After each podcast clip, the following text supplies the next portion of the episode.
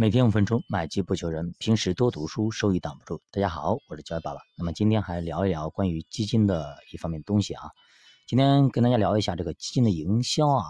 现在其实呢，任何渠道都在销售啊。那么其实里边的内幕或者猫腻是什么呢？的逻辑是怎么样呢？我们该如何去选择靠谱的一些营销方式或者营销渠道呢？那么约翰伯格说过啊，他说现在目前啊，那么基金行业营销成了一个非常大的一个，那么怎么资金的投入量嘛，等等啊，都非常厉害。谁营销的好，谁就可以卖的好。那么约翰伯格说，首先这样做啊，它消耗太多的费用了，减少了持有人的回报。现在基本上基金公司会在渠道上投入非常多的钱，甚至给很高的佣金返利。其次呢。销售渠道啊，为了得到更好的收入，经常把基金吹的是天花乱坠，把很多偶然的回报吹成是必然的，把之前的回报说成是可持续的回报。最后呢，也是最重要的一点，这种营销驱动让投资者和基金的关系发生了改变，持有人不再是基金的所有者，而基金被作为投资顾问的客户来对待。也就是说啊。基金公司不再对持有人负责，而只需要对渠道负责就可以了，结果会相当严重。比如说，以前基金公司得让客户切实赚到钱，客户才会留下来，但是现在你必须要做出短期爆品出来，短期的爆款业绩出来，一年翻一倍的这种渠道才有营销的基础。那么业绩短期爆发，渠道拿去营销，最后的结果就是。客户必然亏钱，而且越亏越多。但是客户的利益不再被基金公司所重视。咱们打个比方，去年包括二零二零年，很多银行渠道发了那么多的新基金，对吧？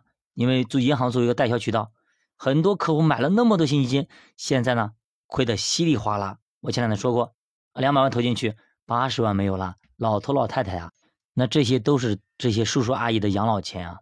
对吧？就这样没有了，心疼不心疼啊？那不仅仅是银行渠道，还有很多渠道。那这些基金公司在这些渠道上花了太多太多的钱，对吧？这些钱从哪里赚回来？就从规模的暴增赚回来。所以说这些钱，那么基金公司赚的，难道心就不疼吗？那打个比方，白酒一哥张坤，对不对？帮基金公司赚了多少个亿？赚了很多。但是呢，帮投资者赚多少钱？赔了一百二十八个亿。最后呢，投资者是亏得稀里哗啦，结果呢，基金公司还赚得盆满钵满。那么这个就可以看出啊，其实大家为什么会赔钱，就是因为你当你买进去那一刻，就注定了你就是赔钱的。其实现在有一个非常非常怪的现象，什么现象呢？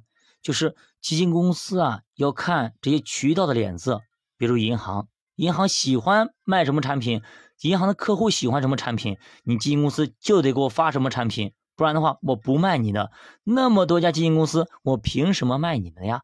只要我们的客户喜欢买就可以了，对吧？这个时候基金公司就要跟着银行渠道的喜好来发行一些基金，甚至呢可能要换掉一些基金经理。银行觉得，哎，你这个基金经理不好，我们客户不喜欢，好换掉。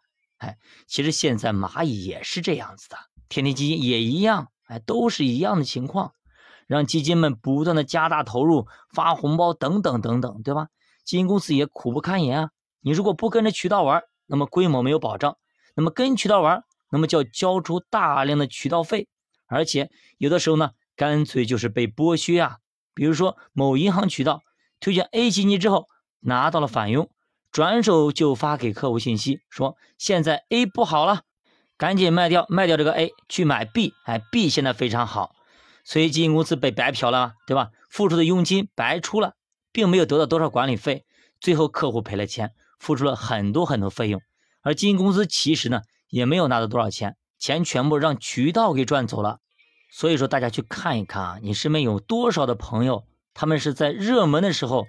被这些营销平台、营销渠道给买进去的，比如说天地基金，比如说支付的蚂蚁，对吧？比如说腾讯理财通等等等等。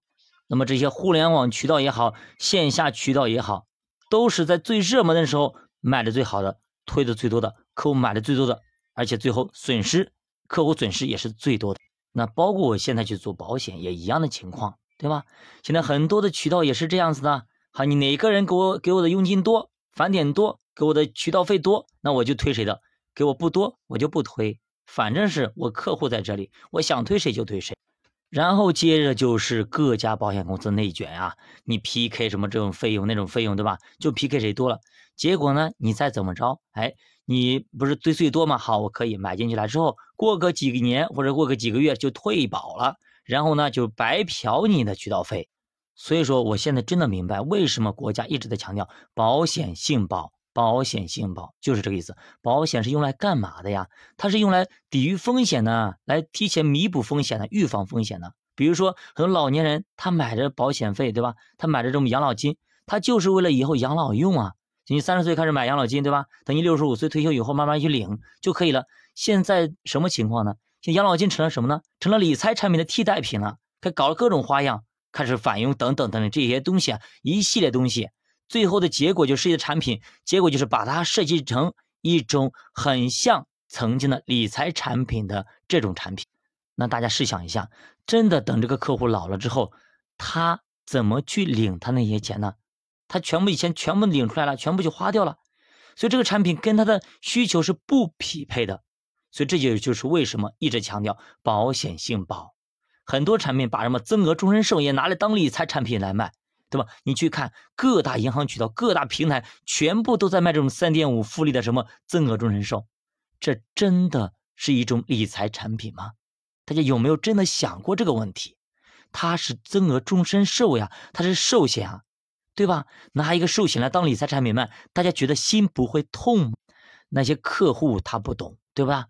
但是你所卖的这渠道方不懂吗？你的基金公司不懂吗？你的基金业务员不懂吗？对吧？那些保险经纪人，所谓的站在客户端的那些保险经纪人们，他们真的也不懂吗？对不对？那么打着标榜着利益，我是站在客户的利益上，我跟你是一起的。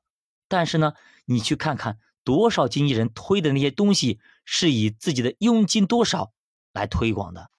那么俗话说，资本是逐利的，资本家是逐利，那么人性也是贪婪的。不管你标榜的是什么样的身份，只要你这个人不对，什么身份贴上去，他还是这个人。那当然了，我们站在这里说，可能对我们来说没有什么切身的利益关系，我们可以这样说。但是真到了我们的利益关系切身利的时候，可能我们可能就要动摇了。比如说，你不这样做，你可能这个月工资就没了；你不这样做，你可能房贷就还不起了；你不这样做，你可能车贷就还不起了；你不这样做，可能公司就把你给淘汰掉了。你不这样做，这渠道就不跟你玩了。